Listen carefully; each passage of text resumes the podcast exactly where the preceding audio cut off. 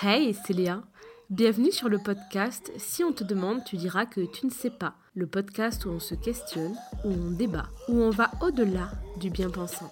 Avant d'entamer ce cinquième épisode où on va se questionner autour des normes sociales, je tenais vraiment à vous dire merci de tous vos retours sur les derniers podcasts. Ça me fait vraiment chaud au cœur et c'est un format que j'adore. Et puis, j'ai l'impression que vous aussi, donc tant mieux. Aujourd'hui, on va reprendre un sujet que j'ai déjà abordé sur ma chaîne YouTube et qui vous a énormément intéressé. Aujourd'hui, je veux ouvrir le débat, du moins réouvrir le débat sur sommes-nous réellement différents des candidats de télé-réalité ou même des influenceurs lifestyle? Je me suis posé cette question car j'ai toujours consommé de la télé-réalité et récemment, j'ai regardé un programme qui s'appelle Objectif Reste du Monde. Et finalement, je trouve que quand on enlève notre mépris, notre ego envers ces personnes, je trouve que la télé-réalité en dit long sur la société dans laquelle nous vivons. Qui regarde ce genre d'émission et qui y participe? Pourquoi beaucoup d'individus ont de la haine envers ces personnes? Et pourquoi malgré ça, ça fonctionne toujours autant? Alors oui, il est possible que tu lèves les yeux en mode c'est juste de la merde en fait. Et tu as le droit de penser ce que tu veux. Mais avant de rentrer dans le vif du sujet, je souhaite mettre une chose au clair. Je ne suis pas là pour vous juger ou pour les juger. En vrai, honnêtement, je pense que le jugement, c'est se sentir meilleur que quelqu'un d'autre, et en toute honnêteté, euh, je ne le suis pas. On a tous une vie, on essaye tous de s'en sortir comme on peut. Aujourd'hui, quand je regarde la télé-réalité, je me sens pas réellement divertie. Je me sens plus empathique.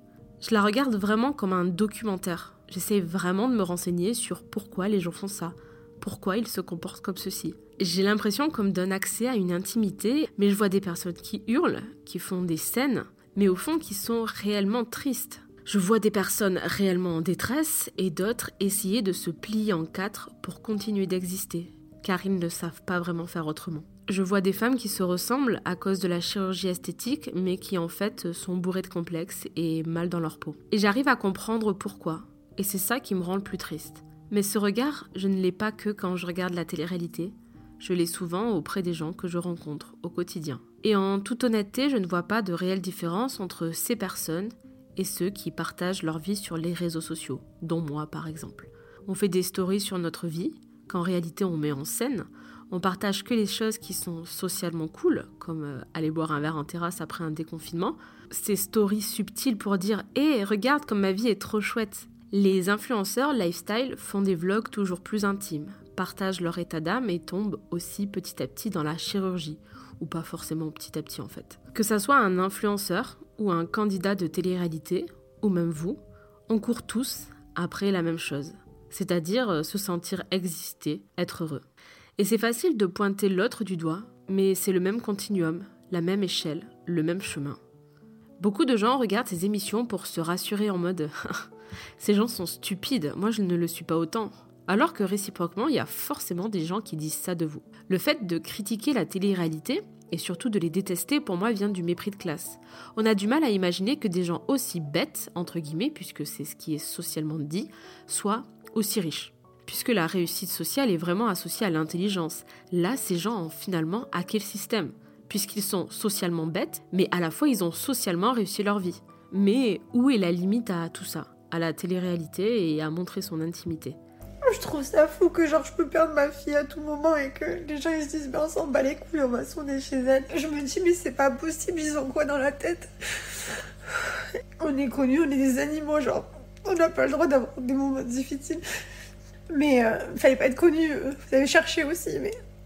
Alors, on va remonter dans notre enfance et on va essayer de comprendre d'où vient ce besoin de se rassurer et surtout d'où vient ce besoin de validation puisque on est tous animés par un besoin de validation. Que ça soit eux, que ça soit toi, que ça soit moi quand je fais ce podcast. J'adore quand vous me dites oui, je valide ton podcast. Bon, on est dans une société qui se déconstruit petit à petit, mais on a quand même des bases. On nous apprend donc qu'il y a des relations hétérosexuelles entre hommes et femmes, que la vie c'est rencontrer sa moitié, faire des enfants, s'aimer. L'homme, lui, est éduqué, comme je le dis à chaque fois, en mode chevalier, l'homme fort, euh, qui tape du poing sur la table, il porte ses couilles, il a pas le droit de pleurer, d'être émotionnel. L'homme doit être viril. Moi, les hommes que je fréquente et les hommes, les hommes que tu fréquentes sont amoureux, c'est des hommes, c'est pas des mecs comme toi. Tu sais même pas ce que c'est un homme. Alors arrête. Toi, tu es même pas une femme, tu sais même pas ce que t'es. Et à l'inverse, la femme doit être douce, belle, pudique, délicate, amoureuse et émotionnelle. Quand on est petit, en fait, on découvre le monde et on fait du mimétisme. On est matraqué de cette image, donc on l'apprend, on l'intériorise, on se pose pas vraiment de questions, c'est des normes sociales. Et puis, comme on ne veut absolument pas être rejeté des autres, dès le lycée et même dès le primaire, en fait, on commence à comprendre qu'il y a des gens qui sont chelous. Et nous, ben, on veut pas être chelous. On va même avoir tendance à bisuter les gens qui sont chelous, pour se rassurer encore une fois sur qui nous sommes. Et c'est un petit peu pour ça aussi qu'on critique la télé-réalité. Mais bon, j'y reviendrai après. Les gens chelous, c'est des gens qui sont marginaux, hors normes. C'est une angoisse de ouf, parce que depuis notre plus jeune âge, on nous apprend à être validé socialement, c'est-à-dire à ne pas être chelou. Par exemple, je me souviens vraiment que ma mère, elle me disait toujours euh, oh, Léa, sois discrète, fais pas de vagues. Imagine ce que les gens vont penser de toi. Et Victoria Meyo en a très bien parlé dans sa vidéo YouTube Ask sur la chirurgie, dont j'ai repris plusieurs extraits. Oui, il y a un moment où j'ai voulu ressembler euh, un petit peu à tout le monde. Il y a un moment où j'ai voulu rentrer dans des cases, être face à des filles avec des gros lolos et euh, des semi-remorques à la place des fesses pendant des semaines de tournage. Et en fait, au final, on a l'impression que c'est ça la réalité. On a l'impression que c'est ça la norme, mais au final, en fait, on se rend compte que quand on sort dans la rue, bah la norme, c'est pas ça. Le truc, c'est que quand on est entouré euh, souvent des personnes bah, de toutes ces formes généreuses, naninana, on se dit bon bah je suis pas trop normale, je fais un peu bébé. En fait, j'ai un corps et une tête de fille de 23 ans. Il y a vraiment toute une pression derrière de ces normes sociales, notamment à l'enfance, parce qu'un enfant ça crie, un enfant ça pleure, tout le monde vous regarde super mal, vous mettez la pression à votre enfant, vous lui dites chut, vous le secouez un petit peu alors que bah, c'est un enfant et que ce que les gens pensent, on s'en balèque. Alors oui, ok, vous allez dire que les enfants sont insupportables. Néanmoins, la pression que vous mettez sur les parents, c'est celle que vous allez mettre sur les enfants. Et indirectement, à cause de vos regards, les parents vont mettre la pression à leur enfant pour qu'il se taise, pour qu'il arrête de chahuter, pour qu'il arrête de crier, alors que bah c'est un enfant. Et que même nous, on n'est pas réellement capable de le faire. Et indirectement, l'enfant va apprendre à se taire et être validé socialement. Vous allez me dire, euh, ok, d'accord, mais c'est quoi le rapport réellement avec la télé-réalité? Eh bien, on y vient. Alors, voici une liste non exhaustive de normes sociales, entre guillemets, pour ne pas être vu comme chelou, pour être vu comme cool. À skip, c'est les choses qui vont nous rendre heureux. Sinon, pourquoi on les suivrait? Alors, euh, évidemment, il faut être bien foutu avoir un beau corps, hein, on le sait tous, on fait tous des régimes pour ça. Euh, quand t'es une fille, il faut vraiment avoir les cheveux longs et soyeux. Il faut euh, bien s'habiller, porter des marques, il faut être chic, porter une montre, etc., etc. Évidemment, on a une belle voiture, c'est cool d'avoir une belle voiture. Avoir une grande maison, alors le must, c'est d'avoir le chien qui va avec, ça c'est super cool. Évidemment, il faut être en couple avec quelqu'un qui est aussi stylé, beau et belle que nous. Et pour terminer, la base de la base, pour être heureux, il faut avoir des bébés. Bon, c'est une liste de critères de réussite sociale valorisés réellement, c'est peut-être euh, hyper drôle quand je le dis comme ça, mais c'est tout autour de nous tout le temps. Et c'est mis en avant avant tout dans tout ce qu'on consomme au quotidien. Et il y en a encore plein d'autres de critères. Eh bien, cette liste, chaque candidat de télé-réalité la suit à la lettre, comme beaucoup d'entre nous. Mais eux, ils le font à outrance, et c'est ça qui est pointé du doigt. Vous remarquerez que dans la télé-réalité, il n'y a aucun couple homosexuel. Aucun. Et de plus, il n'y a aucune personne hors norme.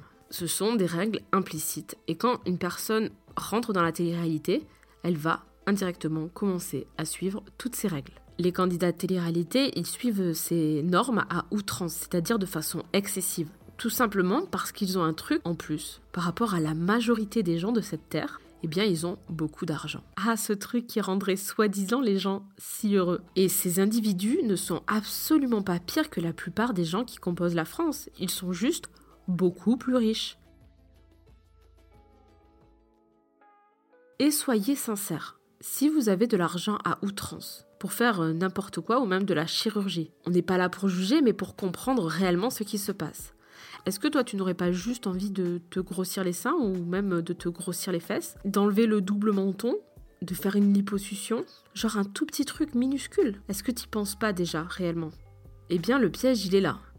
Parce qu'en fait, où est la limite? Mais c'était devenu obsessionnel. Chirurgie à n'en plus pouvoir, le botox, et euh, je ne m'en rendais pas compte. À ce moment-là, j'arrivais plus euh, à me reconnaître, mais c'était de manière générale en fait. J'avais un besoin viscéral de changer mon apparence. Euh, moi, c'est vrai que j'ai eu un contre-coup quand même de la télé. D'un coup, je suis sortie du confinement. Moi, je suis passée de, de de rien à 800 000 personnes qui me suivaient sur les réseaux, d'un coup on me reconnaissait dans la rue et tout, ça a été compliqué pour moi à gérer. Vous, votre limite actuellement, c'est surtout l'argent. Moi, je sais très bien que plus jeune, si j'avais eu l'argent, j'aurais fait de la chirurgie. Parce que j'étais persuadée que pour être heureuse, il fallait que je sois plus belle et plus mince. Et ces personnes, comme la plupart d'entre nous, ont été éduquées qu'être heureux, c'était réussir socialement. C'était bien vu. Donc ils commencent tout doucement par faire un petit peu de chirurgie, à s'acheter une maison. Puis ensuite, ils ont tout. Tout pour être heureux. Mais il y a toujours un vide. Il y a toujours cette comparaison sociale comme n'importe quel humain pourquoi les gens, me, détestent encore, alors que j'ai tout. Et d'autant plus à l'heure des réseaux sociaux. Ou avant, bah ok, bon, c'était dans ton village et au pire, ça mettait du temps à revenir à tes oreilles qu'une personne t'aimait pas. Aujourd'hui, c'est instantané. Tu postes une photo et tu te dis, mais pourquoi j'ai pas assez de likes Pourquoi cette personne a plus de likes que moi Est-ce que je suis assez jolie Est-ce que si je fais cette pose comme cette personne, est-ce que j'aurai plus de likes moi aussi Est-ce que c'est peut-être parce que je ne suis pas assez mince, assez bien habillée Qu'est-ce qui cloche chez moi? Je pense que je vais faire un régime encore un peu pour perdre plus et je vais sûrement me refaire le nez. Puis après, bah, c'est toujours pareil. Donc ça va de plus en plus loin. On devient accro à la chirurgie, aux belles voitures. On cherche la validation du plus grand monde parce que ce qu'on veut de tout notre cœur, c'est être heureux. Mais ce qu'on est en train de faire, c'est de placer notre bonheur dans les mains de milliards de gens. Et ça, c'est absolument impossible. L'argent permet de s'élever socialement, d'acquérir des biens, d'avancer sur ce chemin. Mais dans le fond, l'argent ne comble pas le vide. Et de deux, il y en a qui nous disent de mettre des gardes de sécurité, mais les gars, la vérité, on est des gens normaux comme vous, donc en fait, on n'est personne aujourd'hui pour prétendre avoir une garde devant chez nous. Donc, je repose ma question, mais sommes-nous réellement différents et meilleurs que ces gens? Et on est déjà en train d'essayer de trimer pour gagner un peu d'argent. Alors bon, est-ce qu'on a vraiment le temps à penser à toutes ces choses? Ben je sais pas. Mais est-ce que si on avait autant d'argent qu'eux, ben on ferait pas comme eux? Peut-être. Sommes-nous pas les premiers à essayer d'être plus beaux, plus riches, plus minces, à chercher à avoir le plus d'approbation sociale? Finalement, cracher sur ces gens, n'est-ce pas une projection de ce que nous sommes et nous détestons réellement? Est-ce qu'on ferait vraiment différemment si on était à leur place? Sommes-nous aussi vides et superficiels que ces gens? Et nos relations, sont-elles réellement, différentes?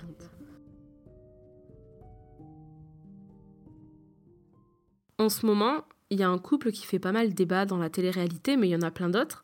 C'est le couple Ilona-Julien. On s'en fout un petit peu euh, si vous ne connaissez pas. Mais euh, ces deux personnes, et c'est marrant parce que quand j'écris ce podcast, c'était il y a un bail. Et euh, ces personnes s'étaient remises ensemble et se sont reséparées, puis remises ensemble, puis récemment reséparées c'est un couple basique, puisque j'ai l'impression que c'est hyper courant de se séparer, se déséparer, etc. Mais euh, c'est deux personnes qui s'aiment. Donc nous avons Julien, un homme cis, qui a réellement très bien intégré son genre. Hein. Et c'est un cliché ambulant de ce que la plupart des meufs cis qui vivent dans le paraître recherchent, c'est-à-dire un masque toxique. Et eh ben derrière moi, ouais, c'est une réaction de mec. Ouais, on veut se prouver qu'on est là, on veut essayer de remonter la barre et j'ai fait un bisou à une fille. Mais c'est tout. Je l'ai regretté ce bisou, c'était un bisou de pour un jeu. Un mec plutôt mignon, bien foutu, un mec qui s'énerve, donc qui porte ses couilles, qui a l'air virulent, le chevalier. Et nous avons Ilona qui est tiraillée entre ce que la société nous vend du couple et ce qui est parfaitement représenté dans ce genre d'émission et ce qu'elle est, ce qu'elle ressent et qui elle est. En mode, elle sait qu'il y a une douille, mais elle est incapable de comprendre ou de mettre les mots dessus. Je dois rien dire non, non. défendre en fait. Toi t'as fait que de la... Je dois rien dire fait que de la... C'est ça l'image que t'as donc euh, il y a Julien, il hurle à la mort pendant toutes les émissions qu'il l'aime, qu'il ne comprend pas, que lui se bat pour elle. Et euh, sur les réseaux sociaux, tous les tweets vont vers Julien en mode oh là là, Julien il aime vraiment Ilona. Moi j'aimerais trop un mec qui m'aime comme ça. Ilona, je ne sais pas ce qu'il lui faut de plus, elle est totalement hystérique, elle sait pas ce qu'elle veut, etc., etc. Et ça me conforte malheureusement à me dire que cette émission est juste la représentation de personnes qui suivent à la lettre les normes sociales et qu'en fait ben, on n'est pas vraiment différents non plus évidemment à des échelles beaucoup plus grandes et avec plus d'intimité et moins de caméras. Mais je ne vois pas la différence entre ce couple et la plupart des couples de mon entourage, avec cette fille qui donne tout et cet homme qui ne comprend pas les mots. En mode l'amour c'est la passion, il faut se déchirer, on ne vit pas sans l'autre. Et de ça j'en ai parlé dans le troisième épisode, ou le deuxième, je ne sais plus, qui s'appelle Éduquer à l'amour toxique. Je comprends pas en fait, on est venu ici pourquoi? Pour mentir, pour se faire une bonne image, pour euh, aller faire sourire et faire croire à tout le monde que tout va bien en fait, continuer à faire ce qu'on fait dans la vraie vie, tout va pour le mieux, Ilona et Julien c'est le best couple de l'année. Ah non mais attends, stop là en fait. Le couple est vendu comme le secret du bonheur. Et au final, ce qui compte, c'est le paraître. On s'en branle si le mec il est complètement violent et toxique puisque c'est normal. Et je fais quoi en fait? Je, je fais quoi? Je raconte rien, il se passe rien, je dis rien. C'est ça que tu veux jouer? Et me faire passer pour introduit qui fait de la... Mais j'ai même pas dit ça en fait. Et dans cette émission, et dans même la dernière, à plusieurs reprises, Ilona essaye d'expliquer ce qu'elle ressent et les autres lui disent Non mais il t'aime, mais vous vous aimez, oh là là, mais il y a de l'amour. Donc ça veut dire que l'amour permet de passer au-dessus des violences. Parce que s'aimer, c'est plus fort que tout. L'amour pardonne et justifie tout. Mais je suis amoureux. J'ai mon cœur, il est pris. T'es mignon, toi. Mais toi, c'est passé quoi l'amour? Et c'est problématique. À la fois, j'ai grave de la peine parce que Julien, bah, genre, il l'aime. Il fait tout ce que la société lui dit de faire, donc il est persuadé de bien faire. Et il se sent véritablement acculé, donc il devient violent. Et elle, bah, euh, elle le voit, elle ne le supporte pas, mais elle est incapable de lui expliquer. Je comprends pas ses réactions, je comprends pas pourquoi elle veut remettre de l'huile sur le feu. Pète littéralement un câble. Mais calme, mais au bout d'un moment, ça fait 4 mois, je cours derrière. Je suis d'accord. Et qu'elle me fait espérer. Et moi, je suis là, je reste, je reste, je reste, je reste. Et là, je fais quoi, là? Là, maintenant, je fais quoi? J'ai tout fait. J'ai tout fait, je fais quoi? Et vraiment, le pire, c'est vraiment que bah, les gens qui les entourent ont aussi cette vision de l'amour. Et ils lui donnent les pires conseils parce que eux-mêmes ne sont pas conscients du problème, puisque eux-mêmes acceptent déjà ça au quotidien. Laura, c'est pas cool parce que tu fais vraiment passer Nicolas pour un. En fait, le mec attend que ça. Alors que pas du tout, pas du tout. C'est un adulte, c'est un mec. Je sais pas, toi aussi, tu as 29 ans. Ben attends, il nous raconte. Il, il s'est confié à moi? Au passage, je le répète, c'est très important, mais si jamais vous êtes dans un couple et que vous vous sentez mal à l'aise, qu'il y a des choses qui vous tracassent et que vous ne trouvez pas normales, eh bien l'amour n'est pas une raison. Vous n'avez pas le droit de vivre des violences, qu'elles soient physiques ou psychologiques, parce que la personne vous aime ou parce que vous aimez une personne. C'est la première fois que je fais confiance à quelqu'un et en fait au bout d'une arrivée, une fille au bout de 5 minutes, il dit déjà des paroles déplacées en fait. Oui, bah vas-y, retourne la situation. Comme ça, c'est lui qui s'énerve maintenant. C'est moi la folle. Non, mais je m'en bats les Je sais que c'est très dur à comprendre puisqu'on nous dit l'inverse depuis toujours, mais partez. Ce n'est pas de l'amour, c'est de la possession. Et ce n'est pas normal. Bref, ce sont des gens sexistes, incultes, des copier-coller. Quel nom porte le petit du lapin Le lapinou. Pardon Le lapinou. Ah, c'est pas le lapinou Adixia, une réponse s'il te plaît Nadège répond Lapinou. Et c'est vrai que, bah, en fait, euh, question de logique, oui, pour moi, c'était Lapinou. Mais n'est-ce pas ce que la société nous incite à faire et à devenir? Par exemple, récemment, il y a eu l'affaire avec Maeva Genam. Bien, j'ai fait des machines en fait au niveau de mon vagin Sans injection. Sans injection. Genre moi j'ai de la chance, j'ai vraiment un beau vagin, genre euh, j'ai pas les lèvres ou quoi qui dépassent. Si euh, j'avais 12 ans genre. Et ça a fait un tollé, ça a fait un scandale. Tout le monde est venu mettre son grain de sel pour montrer à quel point ils étaient oh, plus intelligents que cette euh, demoiselle. Vraiment, je me suis demandé à quel moment on a besoin de se rassurer en rabaissant ces gens. En fait, c'est tellement facile d'envoyer des pics ou de faire des blagues sur des gens qui sont déjà mal vus socialement. C'est tellement facile de rabaisser quelqu'un qui est déjà au sol. Et vraiment cracher sur la télé-réalité comme ce qui se fait sur les réseaux sociaux, ça sert à rien de pointer cette fille du doigt, mais il faut se poser des questions du genre comment, moi, à mon échelle, j'ai des paroles aussi sexistes? Qu'est-ce que je peux dire qui est problématique au quotidien? Parce que ce que la plupart des gens ressentent pour Maeva Genam, qui les met hors d'eux, eh bien c'est ce que je ressens la plupart du temps quand j'entends des gens discuter. J'entends des propos qui me mettent hors de moi, qui me triggerent, et ça n'a l'air de déranger personne. Alors, au lieu de pointer l'autre du doigt, il faut apprendre à se remettre en question nous-mêmes et se dire comment, moi, à mon échelle, j'incite tout ça, et pas être condescendant envers ces gens, mais plutôt comprendre comment la société nous incite à devenir et à faire comme ça. Parce que, encore une fois, c'est juste une question d'échelle, un mépris de classe. Et de ça, ben, du coup, en découle énormément de questions du style Pouvez-vous me dire, vous, ce que vous regardez comme genre d'émission? Et pouvez-vous me dire pourquoi vous ne regardez pas de télé-réalité? Pourquoi les émissions culturelles ont si peu d'audimat? Pourquoi YouTube met sans cesse en avant du contenu aussi vide de sens? Eh bien, parce que c'est ce que la majorité de la société consomme.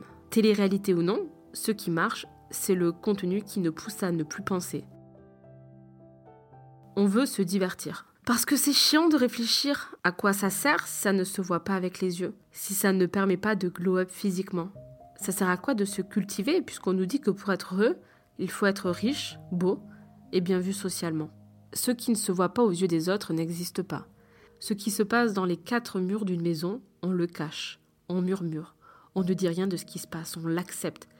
Et si ça ne se passe pas bien, on se dit juste que c'est parce qu'on n'est pas assez beau, assez riche, mais on se dit jamais, bah, peut-être c'est juste parce que je suis trop con en fait. On oublie vraiment de nous dire que le plus important, ce n'est absolument pas ce qui se passe quand vous êtes devant les gens. C'est ce qui se passe dans les quatre murs de la maison. Et le bonheur, il se trouve là-dedans, pas sur les réseaux sociaux. On me montre toujours sur les réseaux que tout va bien, que tout est beau, que tout est rose, que les relations d'amour, elles sont parfaites. Sauf qu'en vérité, mais c'est pas vrai. Et moi, je me retrouve dans mon lit à pleurer pendant qu'on mec vit sa meilleure vie et qui s'en bat les couilles. Je demande juste des choses normales en fait. Je demande juste en fait que mon homme me calcule, que mon homme en fait ne m'ignore pas à longueur de journée pour des trucs de merde, me passe la gueule pendant trois jours pour des trucs ridicules. J'ai encore plus de peine de vous faire des stories comme ça parce que je trouve ça vraiment humiliant. Je trouve ça genre pour un couple, je trouve ça rabaissant. Mais en fait, à un moment donné, en fait, j'ai besoin que les choses c'est bon quoi, à un moment donné, montrer toujours sur les réseaux que tout va bien, que tout est beau, que tout est rose, alors que bah, il y a des moments c'est pas forcément le cas. Et pour pousser un peu plus loin la comparaison à la maison, la métaphore, c'est que votre maison, c'est votre corps. L'intérieur de votre maison, c'est votre cognition, c'est tout ce qui ne se voit pas. Et l'extérieur, c'est votre corps. Et vous avez beau entretenir votre jardin, peindre les murs de l'extérieur, vous serez la majorité du temps dans votre maison. Et c'est dans votre maison, soit dans votre tête, que vous devez faire le ménage. Au final, je trouve que la télé-réalité, c'est une belle représentation de la société, mais à l'extrême. Imaginez que devant votre maison, il y a des caméras et beaucoup de gens qui observent vos faits et gestes. C'est d'autant plus de personnes devant qui performer, paraître, jouer, comme une pièce de théâtre social. Comme quand vous allez en soirée et qu'il y a des gens que vous ne pouvez pas voir. Et quand vous tapez des repas de famille avec plein de gens que vous trouvez trop chiants. Quand on a beaucoup de regards posés sur nous, on se met à jouer un rôle. Par peur d'être jugé, par peur d'être rejeté, jusqu'à des fois en devenir ridicule et contradictoire et on finit par se perdre entre qui nous sommes vraiment et ce que les gens attendent de nous. Le fait qu'ils se montrent entre guillemets stupides fonctionne car nous projetons sur eux nos propres failles. Et ainsi, on peut continuer de se rassurer sur le fait qu'on n'est pas tant des merdes que ça et se conforter dans nos vies. Mais la télé-réalité, au final, c'est le collège, le lycée, la vie en entreprise. C'est des gens qui pensent suivre le chemin qui les mène au bonheur, qui iront de plus en plus loin pour ça, quitte à arnaquer des gens, c'est des gens dans le fond qui sont malheureux et qui ne comprennent absolument pas ce qu'ils ont fait de mal. Alors morale de cette histoire, qui sommes-nous nous pour juger ces gens que nous trouvons détestables, mais qui au final sont à mes yeux une bonne représentation de la société si on continue sur cette lancée, à vivre de façon individualiste, dans le paraître, dans la critique et le jugement de l'autre, pour se rassurer, sans jamais se demander une seule fois si nous-mêmes on est sur le bon chemin et si on est réellement heureux. Voilà, merci d'avoir pris le temps d'écouter ce podcast. N'hésitez pas à me donner vos avis et à réagir sur mon Instagram, Léa Chou avec de E. Et si maintenant on demande, tu pourras dire que tu sais.